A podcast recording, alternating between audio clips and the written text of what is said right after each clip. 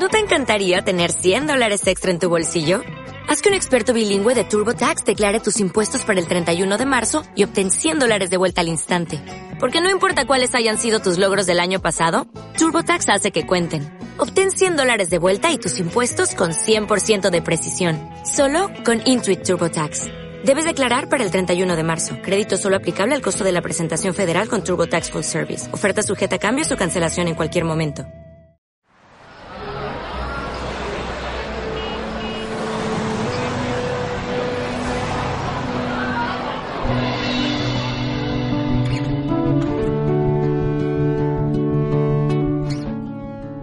Serie Cultura de Iglesia.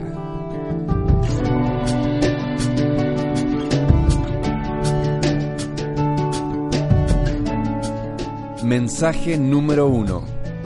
Cultura de hijos.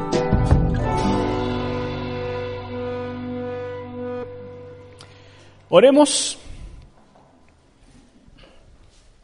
Amante Dios, Padre Celestial, en esta mañana, delante de tu presencia, queremos decirte que te amamos, Señor, que entendemos que tú haces infinidad de cosas por nosotros y que no las tenemos presente todo el tiempo. Perdona nuestras quejas, Señor, nuestros mal genios, nuestras formas inapropiadas de relacionarnos contigo, siempre pidiendo, Señor, siempre estando eh, con el canasto medio vacío, Dios, siempre mirando la parte vacía del vaso. Oh, Señor, en nuestro corazón alberga, se alberga la ingratitud. Pero tú eres Dios bueno. Y esta mañana queremos hacer un alto y decir, gracias Dios, gracias por todo lo que nos das. Gracias por tener nuestro futuro en tus manos. Gracias, Señor, por toda la protección recibida hasta este día y por todo lo que vendrá también. Te honramos, Dios Santo, y pedimos que tu palabra ahora fluya, potente, eficaz, como siempre es, pero, Señor, que sanes nuestro corazón y nos llenes de tu gozo. Te lo pido en el nombre de Jesús. Amén.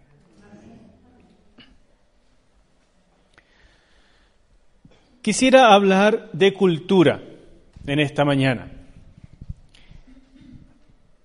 La palabra cultura, hermanos míos, viene de una palabra eh, en el idioma latín y, y tiene una relación con cultivo, con cultivar. Por ejemplo, cultivar un campo. Y esa palabra traída a la forma de ser de las personas, significa el conjunto de las manifestaciones en que se expresa la vida tradicional de un pueblo. O sea, son las formas, son las usanzas que todos tenemos por las cuales nos caracterizamos, que nos dan un cierto orden. O sea, todos tenemos una cultura. Por ejemplo, eh, nosotros somos parte de una cultura latinoamericana que es diferente de la cultura norteamericana o europea o asiática, ¿no es cierto? Es evidente. Pero dentro de los latinoamericanos nosotros somos sudamericanos y eso también es diferente. Y dentro de los sudamericanos somos chilenos y eso es bien diferente todavía. Y dentro de los chilenos somos santiaguinos y más diferente aún. No se parece a los del sur o a los del norte. E incluso dentro de Santiago tenemos diferencias, ¿o no? Por un lado están los pelolais, dicen, ¿no es cierto? Y hay tantas otras formas culturales dentro de nuestro propio Santiago. Ahora, en la iglesia, dentro de una iglesia, también se suman nuestras diferentes culturas. Porque aunque ustedes sean todos reininos, eh, o digamos, todos hayan nacido en Santiago, igual tienen diferentes trasfondos. ¿Quién, por ejemplo, nació en el sur? Entonces ustedes guardan un, recuerdo totalmente diferente de lo que es la forma de vida. En el norte, ¿alguien viene del norte? ¿Ve? Es diferente también, es muy diferente. Entonces, dentro de la iglesia se conjugan todas estas cosas que son muchas veces bien diferentes y tenemos que aprender a vivirlo y a disfrutarlo. Y creo que dentro de la iglesia también hay buena y mala cultura. Porque, ¿cómo podemos definir cuándo es una buena y una mala cultura? Yo diría, la buena cultura es la que aporta y la mala cultura es la que resta. ¿Verdad? Entonces, nosotros tenemos que entender qué es lo que se acerca a la palabra de Dios, porque eso va a ser una forma cultural que aporta y qué cosas se alejan de la palabra de Dios y eso va a ser una forma cultural que resta y que por lo tanto deberíamos tratar de eliminar. Ustedes incluso seguramente han visto en la televisión que se hace a veces burla de nuestras formas culturales, ¿no es cierto? Y claro, aunque en lo personal tal vez yo no estaría de acuerdo con todas las formas culturales que hay dentro de la iglesia evangélica, yo no me atrevería a ser el juez y no me atrevería a decir lo que está bien y lo que está mal. No me compete y algo sí tengo muy claro, y es que no me voy a atrever a denigrar a la novia de Cristo en ninguna de sus formas.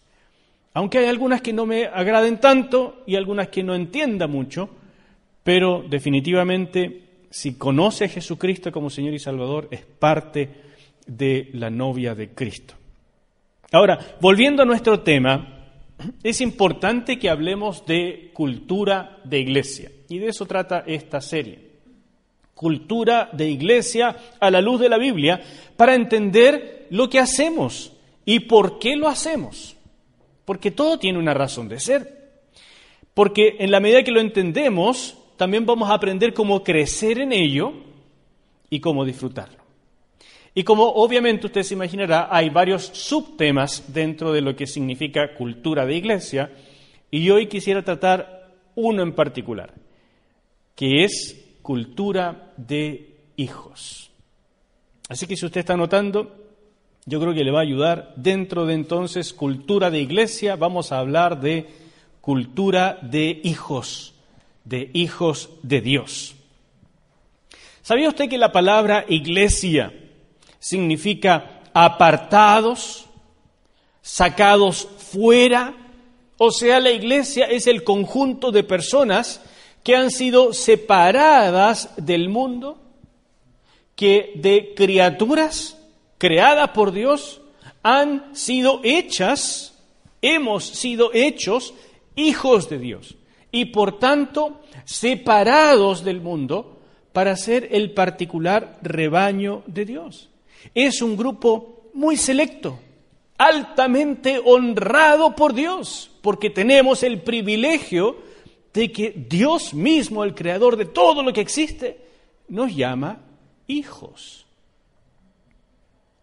No somos un número más. Yo no soy el 488.534 de todo el conjunto de personas que Él conoce en Chile. No, yo soy Enzo Verdugo, que habita en tal parte y soy hijo de Dios. Es, un, honor enorme. Ahora, ¿quién sabe que a las personas nos gustan los títulos? ¿Mm? ¿Me gustan los títulos o no?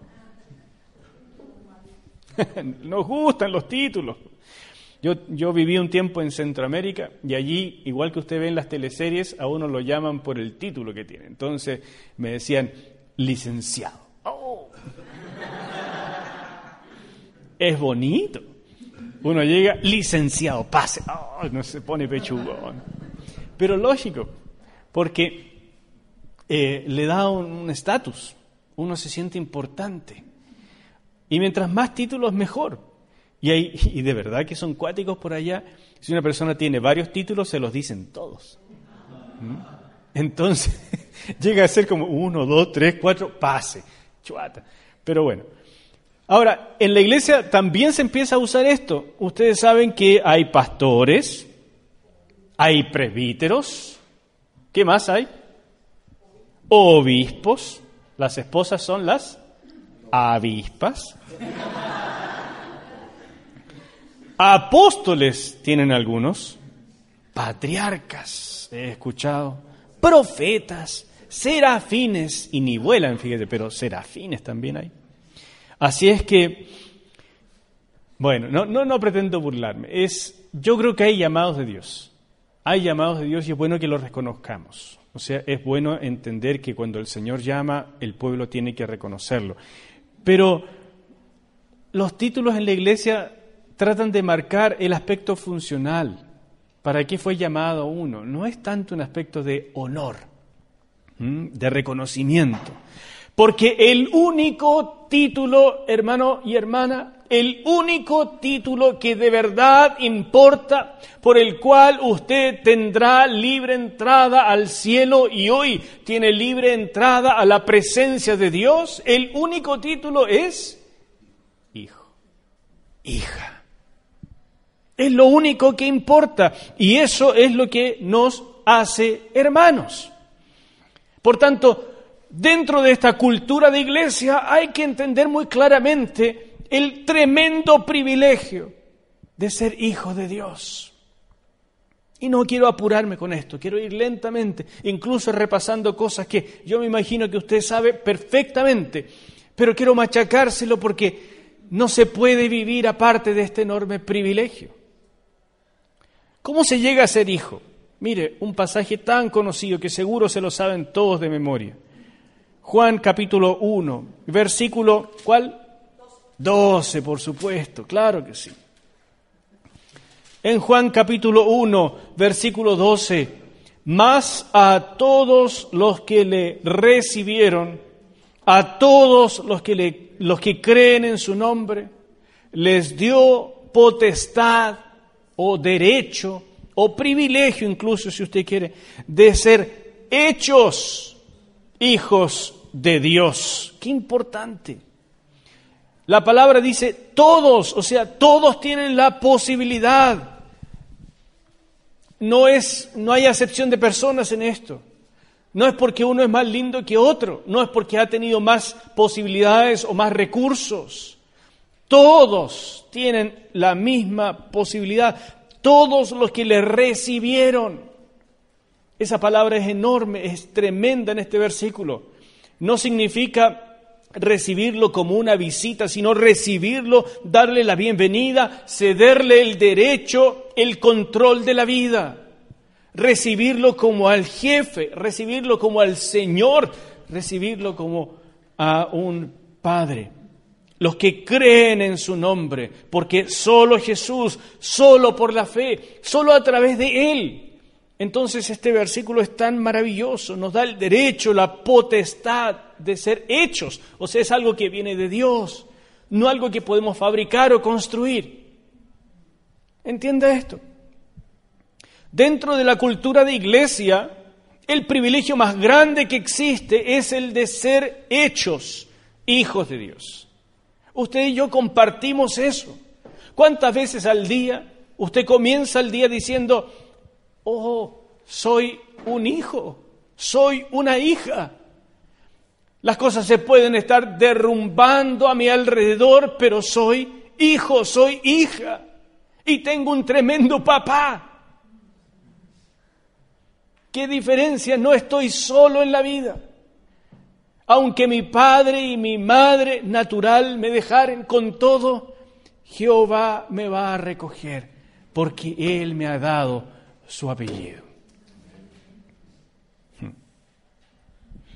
Todos los que creen en Jesucristo. ¿Cómo se hace esto? Juan capítulo 3 nos, aclara un poquito más.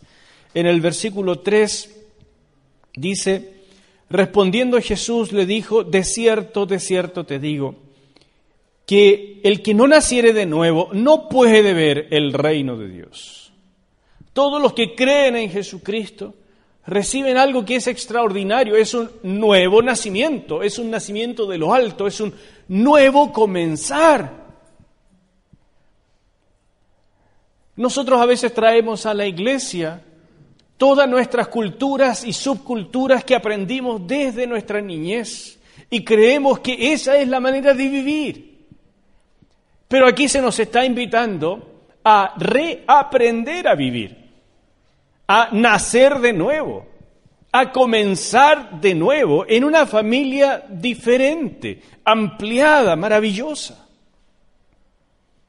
Si no entendemos esto, no vamos a poder verdaderamente disfrutar de la iglesia. ¿Quién realiza este nuevo nacimiento? Dice el versículo 6, lo que es nacido de la carne, carne es. Ese es su pasado. Es su pasado y mi pasado. Todos llegamos a existir por la unión de dos seres humanos y nos engendraron y llegamos a tener vida por la gracia de Dios porque sin Dios no hay vida. Pero esa es nuestra vida natural. Lo que es engendrado de la carne, carne es. Pero lo que es nacido del Espíritu, Espíritu es. Aquí hay algo nuevo. Algo que usted no tenía antes. ¿Me va captando? La cultura de la iglesia es la cultura de lo sobrenatural. La cultura de la iglesia es la cultura de aquellos que han nacido de lo alto. No es simplemente que usted venga con las viejas maneras de ser y aquí le enseñamos algunas pocas cosas nuevas. Aquí tiene la lista de prohibiciones y aquí tiene la lista de lo que esperamos que haga. Mire, esto es lo que no debe hacer en la iglesia. Ya no se fuma, no se bebe mucho y no se baila apretado. ¿Eso es ser cristiano? Ah, pero agreguemos además los diez mandamientos. Ya. Y agreguemos además, cuando usted empieza a estudiar Antiguo Testamento, ya agreguemos los 613 mandamientos. No, pero no, porque algunos de esos no están... No sé, eso no tiene nada que ver. Cultura de iglesia no es cultura de formas, es esencia nueva. Es la cultura de los hijos de Dios. Uno no nace hijo, de Dios. Uno es hecho hijo cuando le entrega la vida por fe a Jesucristo, cuando lo recibe. Y ese es el núcleo de nuestra fe. Eso es lo que nos hace tan amados por Dios y tan odiados por el enemigo y por el mundo. Si usted no es odiado por el mundo y por el enemigo, tal vez no sea hijo. Perdone que le diga. Y si usted es hijo, sepa que es hijo muy, muy amado. Ahora, permítame entrar al área chica con esto de la cultura de hijos. ¿Cómo vamos hasta aquí? ¿Se va entendiendo? Permítame entrar, como dije, al área chica. Usted sabe que en una familia hay hijos e hijos. ¿No es cierto? El que tiene oído, entienda. Si usted, por ejemplo, tiene ahorros y quisiera invertirlos, pero ya tiene una edad y no quiere meterse en todas estas cosas de las empresas, de política, qué sé yo, de la bolsa, pero tiene dos hijos, ¿a cuál le pasaría los ahorros para que los invirtiera? ¿Al hijo responsable o al hijo dicharachero, pícaro, farrero, sinvergüenza. ¿A cuál de los dos se lo pasaría? Se la puse fácil, ¿o no? Sin embargo, en la Biblia hay un relato extraordinario en Lucas capítulo 15, que quiero que me acompañe allí, donde Dios a través de la figura de un padre en esta parábola de Lucas capítulo 15, la famosa parábola del hijo pródigo, Dios prefigurado o tipificado en el papá de la historia, le pasa los recursos al hijo farrero, dicharachero y sinvergüenza. ¿Por qué? Porque es hijo. Porque es hijo. Simplemente porque lo quiere.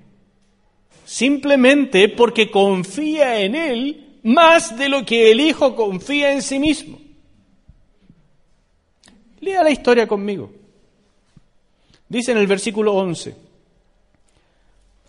También dijo el Señor Jesús, un hombre tenía dos hijos y el menor de ellos dijo a su padre, Padre, dame la parte de los bienes que me corresponde. Y le repartió los bienes. Oiga, este hijo le dijo, papá, te estás demorando mucho en morirte. Dame mi parte de la herencia. Oye, eso es mala onda. Es un hijo súper mala onda, súper fresco. Y entonces el papá tiene, tenía todo el derecho de decirle, chiquillo sin vergüenza, fuera contigo. Hasta podría haberlo denunciado por una cosa así. Y sin embargo, este papá, que en la historia claramente representa a Dios, le da los bienes. Oye, ¿me entiende lo que esto significa? Esta historia habla de hijos. Así como aquí en la iglesia hay hijos e hijos. Y yo no veo los corazones, yo solo veo las caras, todos se ven preciosos, a todos les daría mi herencia. Pero Dios sí ve los corazones, sabe quién lo va a usar bien y quién lo va a malgastar, sabe a quién le ha dado enormes talentos y esa persona los ha puesto a dormir, sabe perfectamente lo que usted ha hecho con su vida y aún así le sigue confiando sus bienes. El papá de esta historia se lo dio. Por supuesto, el chiquillo hizo lo que uno esperaba que hiciera. No muchos días después, juntándolo todo, el hijo menor se fue lejos a una provincia apartada y allí desperdició sus bienes viviendo perdidamente. Y cuando todo lo hubo malgastado, vino una gran hambre en aquella provincia y comenzó a faltarle, lógico. ¿Y dónde estaban los amigotes? Se acabaron junto con el dinero. Y fue y se arrimó a uno de los ciudadanos de aquella tierra, el cual le envió a su hacienda para que apacentase cerdos, un judío cuidando chanchos. No puede caer más bajo y deseaba llenar su vientre de las algarrobas que comían los cerdos, pero nadie le daba. Un judío cuidando chanchos y queriendo comer comida de chanchos. O sea, ni siquiera comerse al chancho, sino la comida de los chanchos. No puede nada más bajo. Y volviendo en sí, saliendo de la locura significa esto tomando o retomando la cordura. En chileno, pegándosela al cachofazo.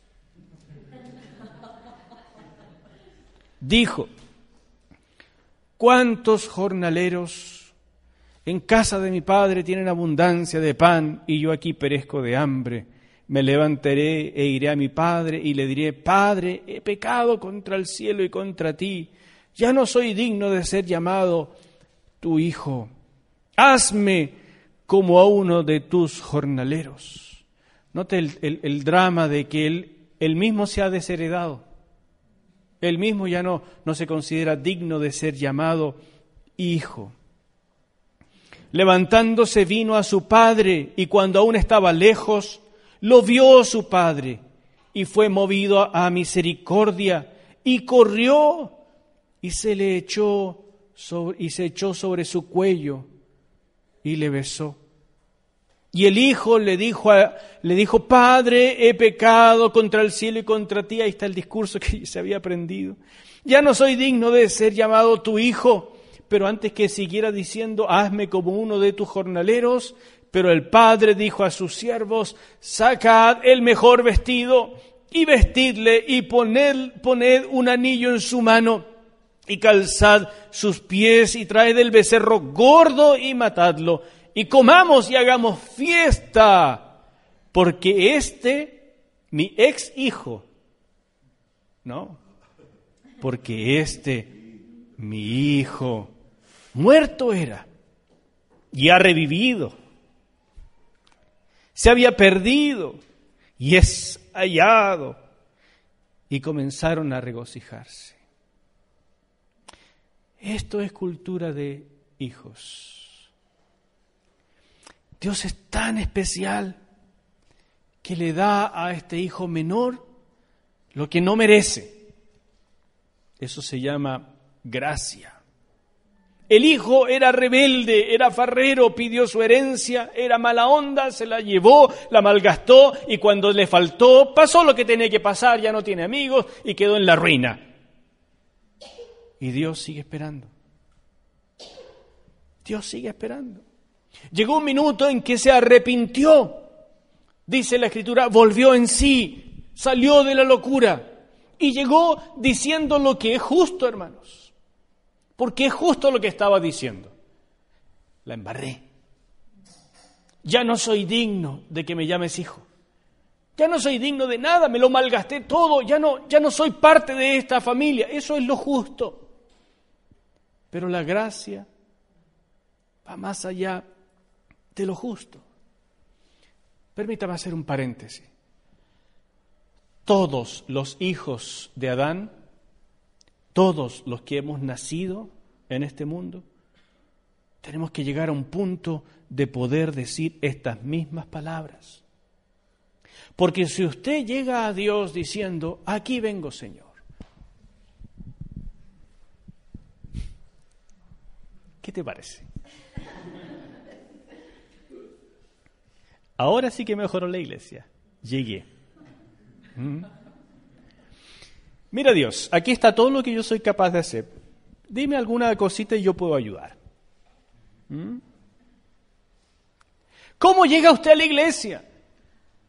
Y no solamente la primera vez, sino cada vez.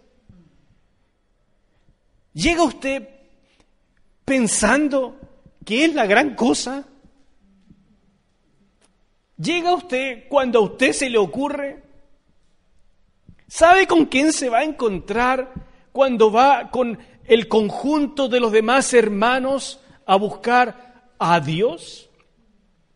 ¿Sabe el privilegio que es pararse delante del creador del universo y poder decirle, papá, que no todo el mundo puede hacer eso? ¿Sabe lo hermoso que es llegar al punto de decir, he vuelto en mí? Loco estaba, aturdido estaba, perdido estaba, pero ahora veo, nada tengo para ofrecer, solo puedo esperar en su misericordia. Y cuando eso pasa, Dios se echa al cuello del que llega de esa manera.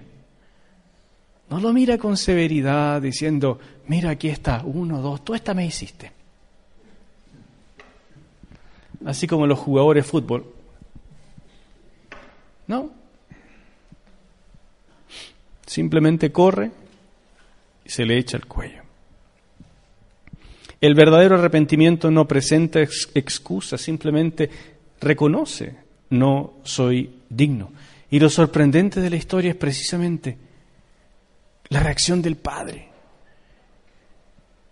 Se goza, sale corriendo, se le echa al cuello, lo besa, a un muriento como estaba ese chiquillo.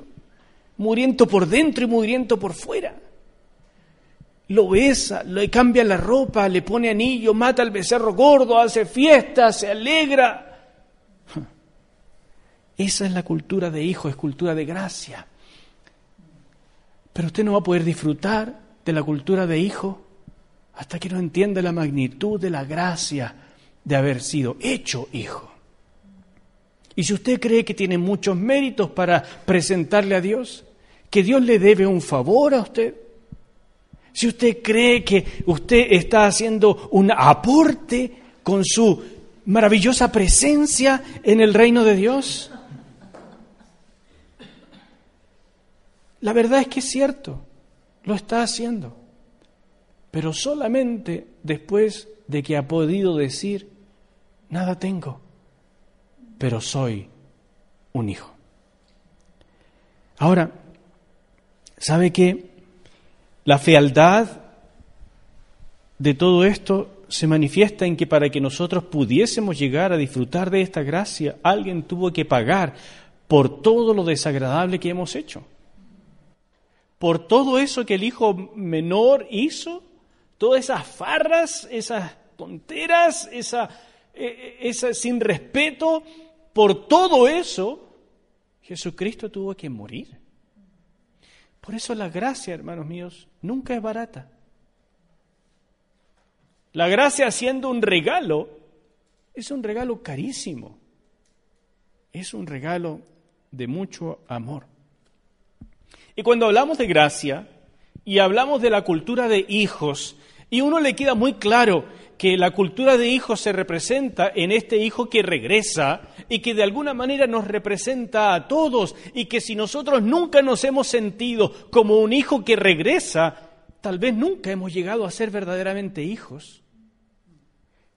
Pero cuando uno lo entiende y uno puede humillarse, no importando los títulos que tenga, los conocimientos y aún no importando que no haya sido tan malo no importando que usted no se haya condoreado tanto como este chiquillo, sino simplemente reconociendo, he vivido a mi manera independiente de Dios, he vivido para mí y para los míos, no para Dios y su reino, para lo cual originalmente fui creado. Con esa sola independencia ya basta para ir al infierno. Al infierno. Pero cuando uno llega y entiende, aparece la cultura de los hijos mayores. Porque ojalá las personas que llegaran y permanecieran en la iglesia pudieran mantenerse en esta estructura de, mente de verse como el hijo menor. Pero una vez que llegan y disfrutan de la gracia, comienzan naturalmente a comportarse como el hijo mayor. Había un hijo mayor en esta historia, que cuando ve llegar a su hermano, no se alegra. Claro, no se alegra porque viene ahora este que malgastó todo, la mitad de los bienes de mi papá, los malgastó y regresa al sinvergüenza. Y quiere volver a vivir aquí en la casa. Y quiere volver a tener los mismos derechos que yo, que he permanecido aquí todo el tiempo y me he portado impecablemente.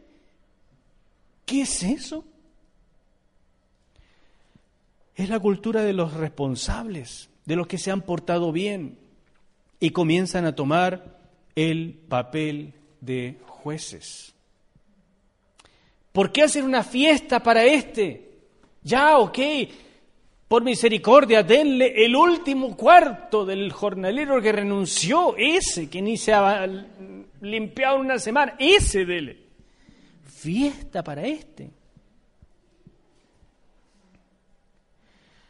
Lentamente, las personas que se empiezan a portar bien no entienden que vivir de manera obediente a Dios les conviene a ellos. Empiezan a perder de vista que portarse ordenadamente nos conviene a nosotros. Y si no, pregúntele a los que están en la cárcel si les conviene. Pregúntele a los drogadictos si les conviene. Pregúntele a la gente de la calle si les conviene vivir así. No. Todos lo saben, pero ya no saben cómo salir de eso.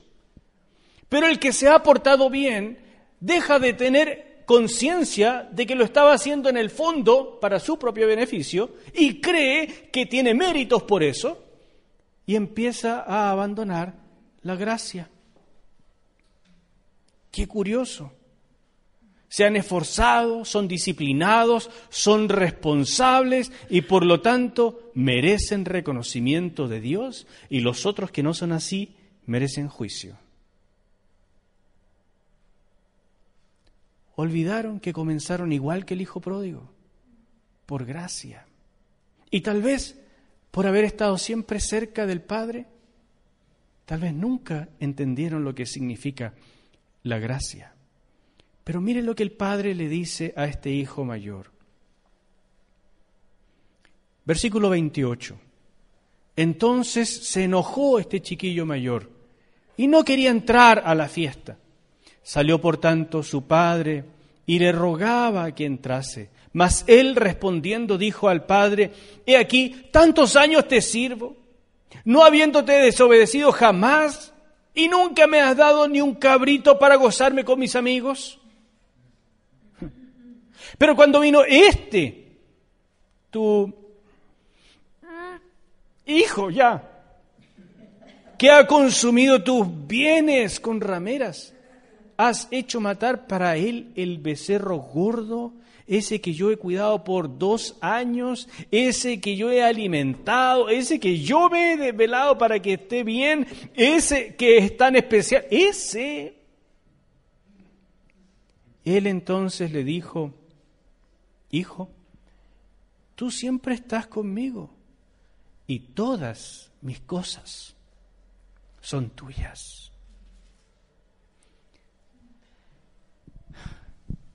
Los hijos mayores perdemos de vista que tenemos todo a nuestra disposición todo el tiempo.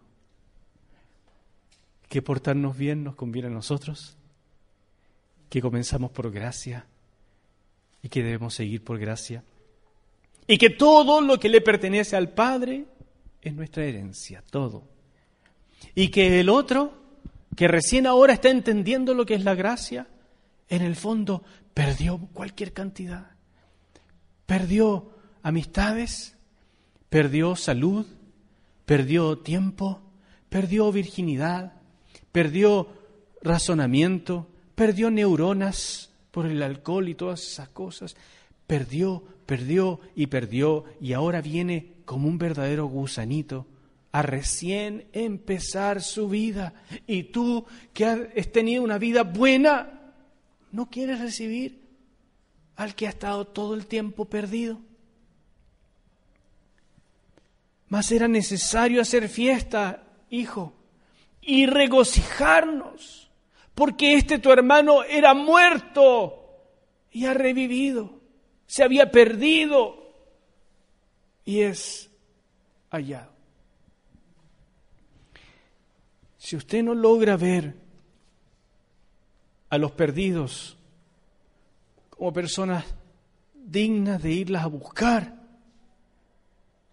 si usted se siente que como ya está en la iglesia, usted es de los que se portan bien, usted es de los que tienen mérito, usted es de los que va al cielo y todos los demás, bueno, son una manga de pecadores sin vergüenza, se lo merecen el infierno. Si usted piensa así, si usted piensa de esa manera, es como el hijo mayor. Olvidó la gracia y empezó a vivir en el mérito. Ser hijo de Dios es un regalo de gracia, pero no es gracia barata. Y quiero decirle una última cosa para terminar. Cuando usted se acerque al trono de Dios, en este mismo día, la gente le dirá que usted no tiene los méritos suficientes para acercarse a Dios y el diablo le recordará su pasado. Y tratarán así de impedirle que usted disfrute en la casa de su padre. Y déjeme decirle, los dos tienen razón, la gente y el diablo. Usted no se lo merece. Y cuando le digan eso, y nadie se lo va a decir explícitamente, pero su mente se lo está diciendo constantemente. Y su mente son las palabras de otras personas y son las palabras del diablo que le dicen, no te lo mereces, no deberías estar aquí, esto es demasiado privilegio para ti, no ores porque a tales personas que son santos, a ellos sí escucha Dios, pero a ti, ay, tú eres un... Tú ya sabes lo que eres, así que no lo intentes, aléjate. Usted simplemente responda, yo soy hijo y yo sé que mi Padre me espera con los brazos abiertos. La gente tendrá que hacerse un lado, sus pensamientos tendrán que hacerse un lado. Y cuando usted esté por entrar a la presencia de Dios, cuando usted de verdad se arrodille diciendo, ¿podré yo llegar a la presencia de Dios? Ángeles le saldrán al encuentro, verdaderos serafines Verdaderos querubines le saldrán al encuentro con espadas encendidas, cuidando la santidad de Dios, y le dirán, tú no tienes los méritos, no puedes entrar. Y usted les puede decir, es cierto, pero mi arrepentimiento es sincero. No vengo por méritos, sino por la gracia de mi papá. Ángeles poderosos, límpienme para ser digno de entrar a la casa de mi Padre. Y antes que usted termine de decir esas palabras, usted verá al Padre correr y echársele al cuello y besarle y decirle, Hijo, bienvenido.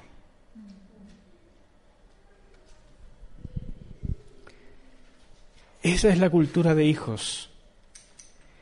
Y creo que hasta que aprendamos a vivir de esa manera, apenas hemos conocido el reino de Dios y la obra de Jesucristo. Oremos.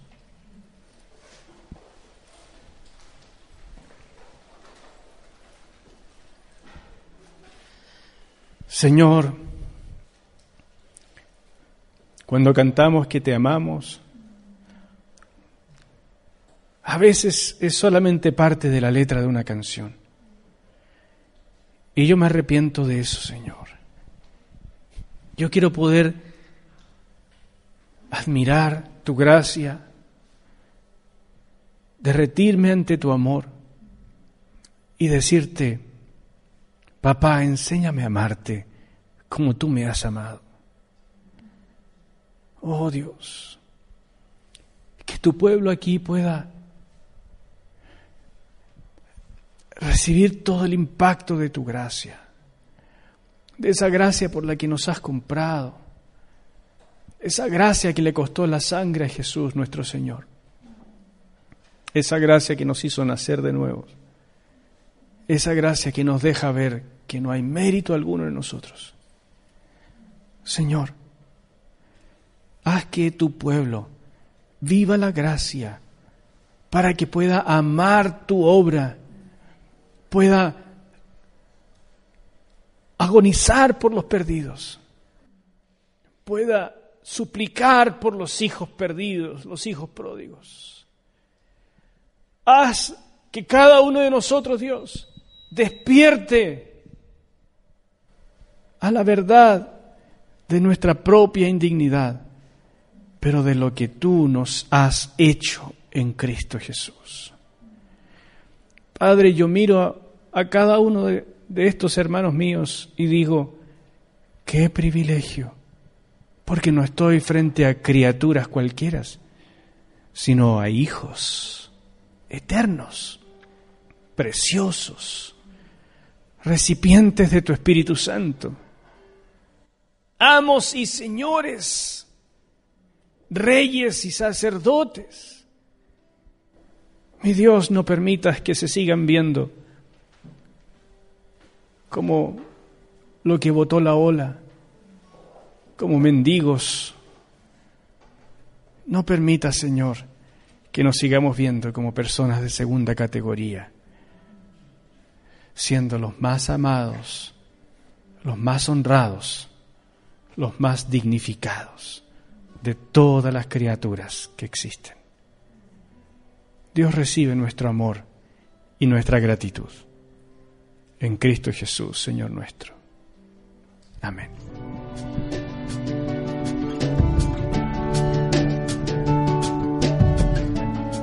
Fue el mensaje número uno, Cultura de Hijos